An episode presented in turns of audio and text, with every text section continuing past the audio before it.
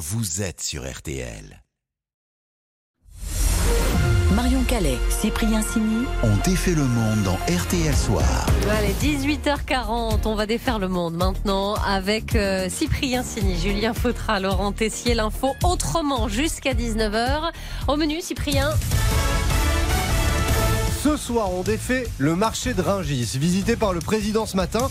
Vous allez découvrir pourquoi le plus grand marché du monde peut aussi conduire à certaines aberrations.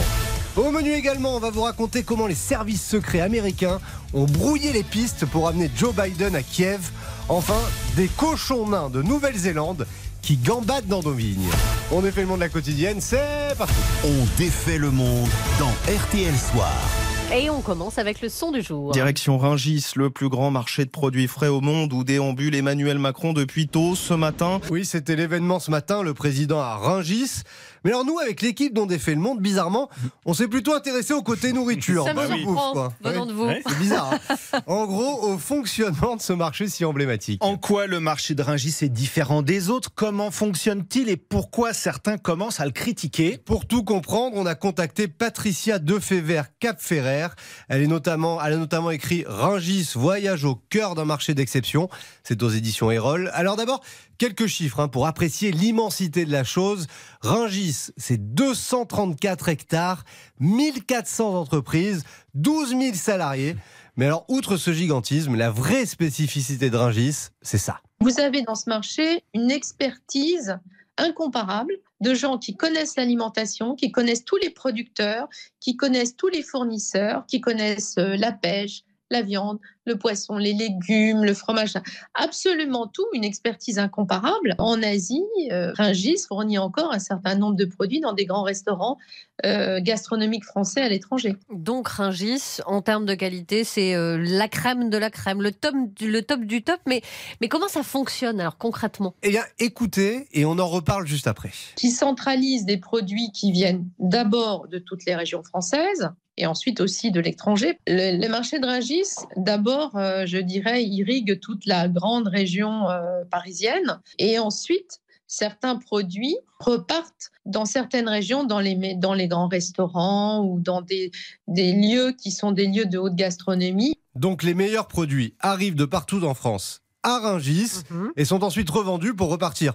en région dans les meilleurs endroits. Exemple, vous êtes pêcheur en Normandie, vous accostez avec votre poisson et là, Le poisson, il arrive, il passe à la criée, et à la criée, ensuite, il est vendu, il repart, il part en camion, il arrive à Rungis euh, autour de 23 heures à peu près, euh, entre 22 heures et 23 heures. Il commence à y avoir de l'activité autour de minuit, et les ventes commencent un peu plus tard. Et là, vous avez des gens qui viennent euh, et qui achètent et qui repartent, qui peuvent repartir en région parisienne. Ça peut être le poissonnier du marché, ça peut être euh, le restaurateur qui vient chercher son poisson. Euh, Vous êtes servi dans votre assiette éventuellement à midi. Mais attendez, le poisson parti de Normandie peut se retrouver donc le lendemain midi dans un grand restaurant en Normandie Bah ouais. après avoir transité par Ringis pendant la nuit. eh ben, ça arrive. Ouais. Alors on dit pas que c'est une généralité, mais ça arrive. Certains, groupes de restauration ou commerçants ont de grandes centrales d'achat qui achètent tout à Rungis et redispatchent ensuite dans leurs différents établissements. Donc oui, bah, c'est possible quoi, et ça marche avec tous les produits frais. Et, mais c'est parce que les meilleurs produits vont d'office à Ringis. En grande partie, oui. Mais alors, je vous rassure, Marion, je sais que vous y êtes attaché. Le circuit court, ça Bah oui. existe aussi. Mais paradoxalement, bah, c'est plus compliqué. Vous avez aussi du marché local. Vous avez des organisations de producteurs qui vendent en local. Mais je pense que la différence avec Ringis, c'est qu'eux ont accès à un marché qui, en termes de valeur ajoutée, leur permettent d'avoir des prix qui sont différents. Mais est-ce que vous croyez qu'on peut nourrir euh, 18 millions de personnes avec uniquement le local? Il faut penser à tout ce qu'il y a comme logistique derrière, tout ce qu'il y a comme méthode d'achat. Il y a un problème de masse, il y a un problème de connaissance. Et je ne pense pas que le local puisse suffire pour euh, répondre à tout cela. Et l'an dernier, le marché de Rungis a fait un chiffre d'affaires, tenez-vous bien, de plus de 10 milliards d'euros. Donc ça transite par Ringis, mais c'est quand même plus intéressant pour le producteur. Bah Même ouais. si ça fait l'aller-retour vers la Normandie, le producteur il s'y retrouve davantage si ça passe par Ringis, c'est ça? Bah oui, mais Ok. plus cher. Rungis. Ok, très bien. Bah. RTL, Sous les radars. Allez, on défait maintenant l'info passée inaperçue sous les radars. Alors ce soir, Laurent se projette dans le futur pour nous annoncer la fin de nos bons vieux feux tricolores, figurez-vous. Oui, les feux de signalisation pourraient devenir quadricolores. Plus seulement le rouge, l'orange, le vert, l'arrivée du blanc est en marche. Un quatrième, c'est ce que proposent des ingénieurs de l'Université d'État de la Caroline du Nord aux États-Unis. Parce que j'imagine, enfin je vous imagine surtout vous, Cyprien, vous êtes déjà énervé au volant, Non. arrêté au feu rouge en criant « Mais il dure 10 ans ce feu, c'est pas possible Oui. Ou alors vous tentez tout désespérément. Allez au pop-up là Ah ouais, en pop-up, mais rien ne change, Ouais, le feu pas. vert, mais des heures à arriver, rien n'y fait. Eh bien c'est peut-être de l'histoire ancienne. Ah ouais, alors attendez, je j'en reviens pas. C'est quoi ce quatrième feu Bah, blanc je vais là vous expliquer, c'est un feu qui pourrait être mis en place dans le futur grâce aux voitures autonomes sans conducteur. Le nouveau monde, mesdames, messieurs, ces véhicules communiqueraient en permanence les uns avec les autres avec euh, les feux de circulation connectés. Musique, Ah, Avec leur puissance de calcul, ils pourraient coordonner leur trajectoire pour circuler en toute sécurité à une intersection. C'est bon, je peux passer, personne n'arrive. En clair, tiens par exemple Julien, vous Ah oui. arrivez à un feu, main sur le volant, Oui. musique des Beach Boys à fond. Eh bien, si le feu passe au blanc, vous devrez comprendre que les voitures autonomes ont pris le pouvoir et vous n'aurez qu'à suivre ce que fait le véhicule devant vous. S'il avance ou s'il arrête, c'est aussi simple. Ah, Je comprends, mais je le sens pas, pas dangereux votre Oui, histoire j'ai l'impression, je vous sens un peu stressé. Ouais, mais ouais, attendez, ouais, ouais. C'est très bizarre en pas de fait. panique, le feu blanc se déclenchera seulement si un certain nombre de véhicules autonomes circulent à l'intersection. Sinon, évidemment, bah, les feux reprendront leur couleur euh, traditionnelle, rouge, orange, verte. Une technologie qui permettrait de mieux fluidifier la circulation, limiter les temps d'arrêt et donc bah, réduire la consommation de carburant. Et des essais dans des zones spécifiques sont à l'étude. Les voitures autonomes ont pris le pouvoir si le feu passe au blanc. Quitte. Ouais, ok. Il y a toujours les Beach Boys. Quitte quitte Eh, qui c'est le nom de K2000 David Hasselhoff, tout ça. là. Désolé. La voiture autonome. On est de la même génération avec Peggy. On est vieux quoi. Voilà. Bon, ben, on va en discuter. Euh, Allez, une petite pause et on va continuer de défaire le monde dans un instant. À tout de suite. On défait le monde. Marion Calais, Cyprien Sini. Calais, Cyprien Sini. On défait le monde dans RTL Soir. À 18h48, on défait toujours le monde en RTL Soir. Et comme tous les soirs, winner ou loser? Eh bien, winner, de grands gagnants, des vrais de vrais, les services secrets américains, puisqu'ils ont réussi à emmener Joe Biden en Ukraine. Et là, Julien, Mhm. on est en plein film d'espionnage. Tout commence samedi soir. Nous sommes à Washington. Plusieurs visites à l'agenda du président et son épouse Jill en fin d'après-midi, puis un petit dîner, un restaurant italien qu'ils adorent, rigatoni au menu. Puis, euh, donc ce, ce petit dîner euh, italien, tous les aspects de la normalité. Et c'est voulu laisser penser que Joe Biden va passer la nuit bien tranquillement à se reposer à la Maison Blanche. Sauf que c'est là que tout démarre. La musique du bureau des légendes. On est là. Pleine nuit, Joe Biden quitte la Maison Blanche à l'abri des regards avec seulement trois de ses conseillers en direction d'une base militaire. C'est pour ça que nous avons prévu deux équipes mobiles sur le terrain. Gerland et la Beaujoire sur deux motos, Geoffroy Guichard et son équipe dans une voiture. Pour tromper tout le monde, c'est le New York Times qui nous raconte tout ça. La Maison Blanche annonce, c'est public, hein, mais c'est un gros mensonge, annonce que Joe Biden sera encore aux États-Unis dimanche et lundi hier. Le faux calendrier du président est diffusé partout, alors que lui est déjà parti pour son périple. Il faut apprendre à encaisser les coups. Vos émotions sont votre pire ennemi. Deux journalistes accompagneront le président. Ils savent que c'est secret, mais ils ne savent pas pourquoi faire. Ils reçoivent un email, instruction d'arrivée pour le tournoi de golf. C'est l'objet du mail. Un tournoi de golf, c'est génial. C'est le bureau des légendes, je vous dis. Les journalistes euh, vont laisser leur téléphone au service secret américain. Qui a choisi le nom de code? C'est moi. Snoopy. Vous prenez nos collègues du Mossad pour des rigolos. Atterrissage en Pologne. Il y a une vingtaine de voitures passe-partout qui feront convoi. Joe Biden est dans l'une d'elles. Ça n'arrive jamais qu'il ne soit pas dans une voiture blindée. Pas de sirène, discrétion. Un train à la frontière polonaise l'attend, direction Kiev. Mais c'est surréaliste, là. Oui, oui. Jamais dans l'histoire récente, j'ai retrouvé un exemple avec Lincoln au 19e siècle. Jamais un président américain ne s'était aventuré dans une zone de guerre qui n'était pas sous contrôle des forces américaines.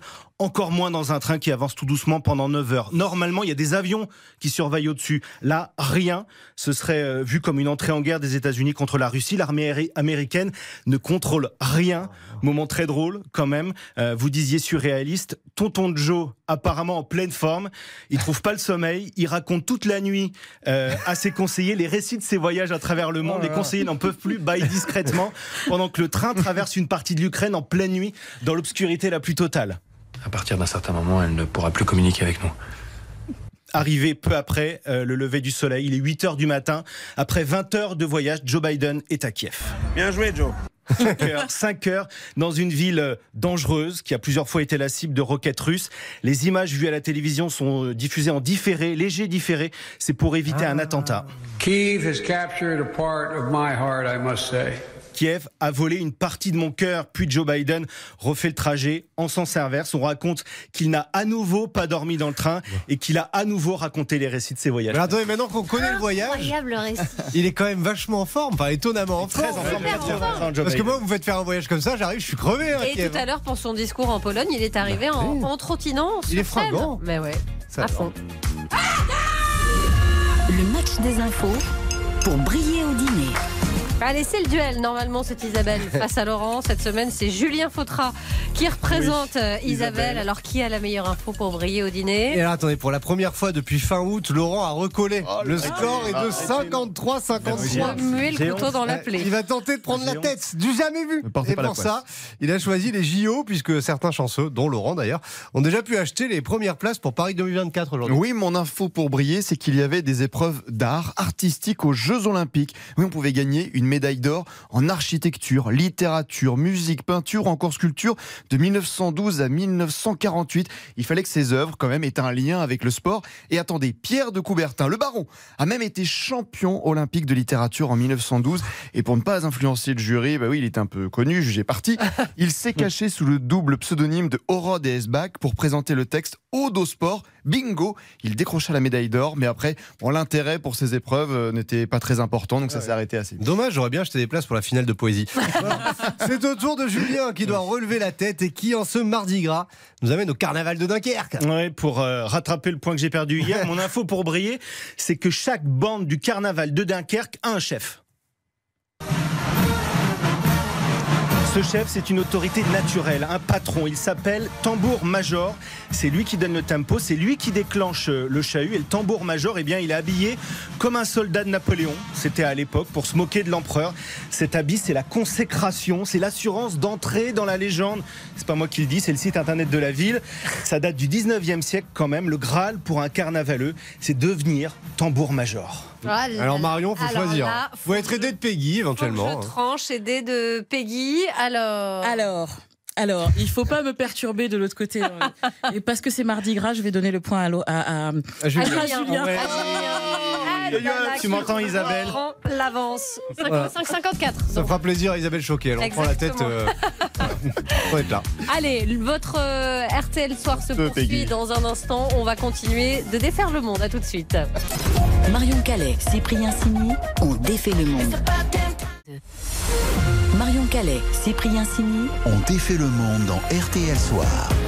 Juste avant votre journal, on défait toujours votre monde dans RTL Soir pour mettre en valeur vos projets, vos parcours de vie. Avec ce soir, des cochons nains dans les vignes. Ah oui. Alors quand on a juste l'image comme ça, voir le son, c'est assez énigmatique, Laurent. Et pourtant, il y a une bonne raison. Nous sommes en Champagne et près de Bordeaux. L'on oublie les pesticides, les machines. Mais c'est pour désherber des parcelles de vignes que sont utilisés ces cochons nains de Nouvelle-Zélande. Bonsoir, Olivier. Bonsoir. Vous êtes consultant viticole à l'origine de l'expérimentation. Qu'est-ce qu'ils ont de particulier, ces cochons nains? Ils sont plus efficaces que des moutons? Bah, disons que les, les- les cochons, euh, c'est comment dire des, des moutons un petit peu améliorés. C'est-à-dire que le mouton, par définition, il va tondre l'herbe, ce qui va repousser finalement, alors que le cochon, lui, va détruire l'herbe. Et ça, c'est tout à fait nouveau. Et donc, quand on est sur des, des herbes type euh, des graminées, euh, il va retourner euh, la euh, la d'herbe. Et puis, s'il y a des chardons, par exemple, des herbes avec des racines un peu plus grosses, il va véritablement les manger. Donc, ça ne repousse pas. Ah, donc le cochon il est plus fort que le mouton. Mais alors, les cochons, on a l'image du cochon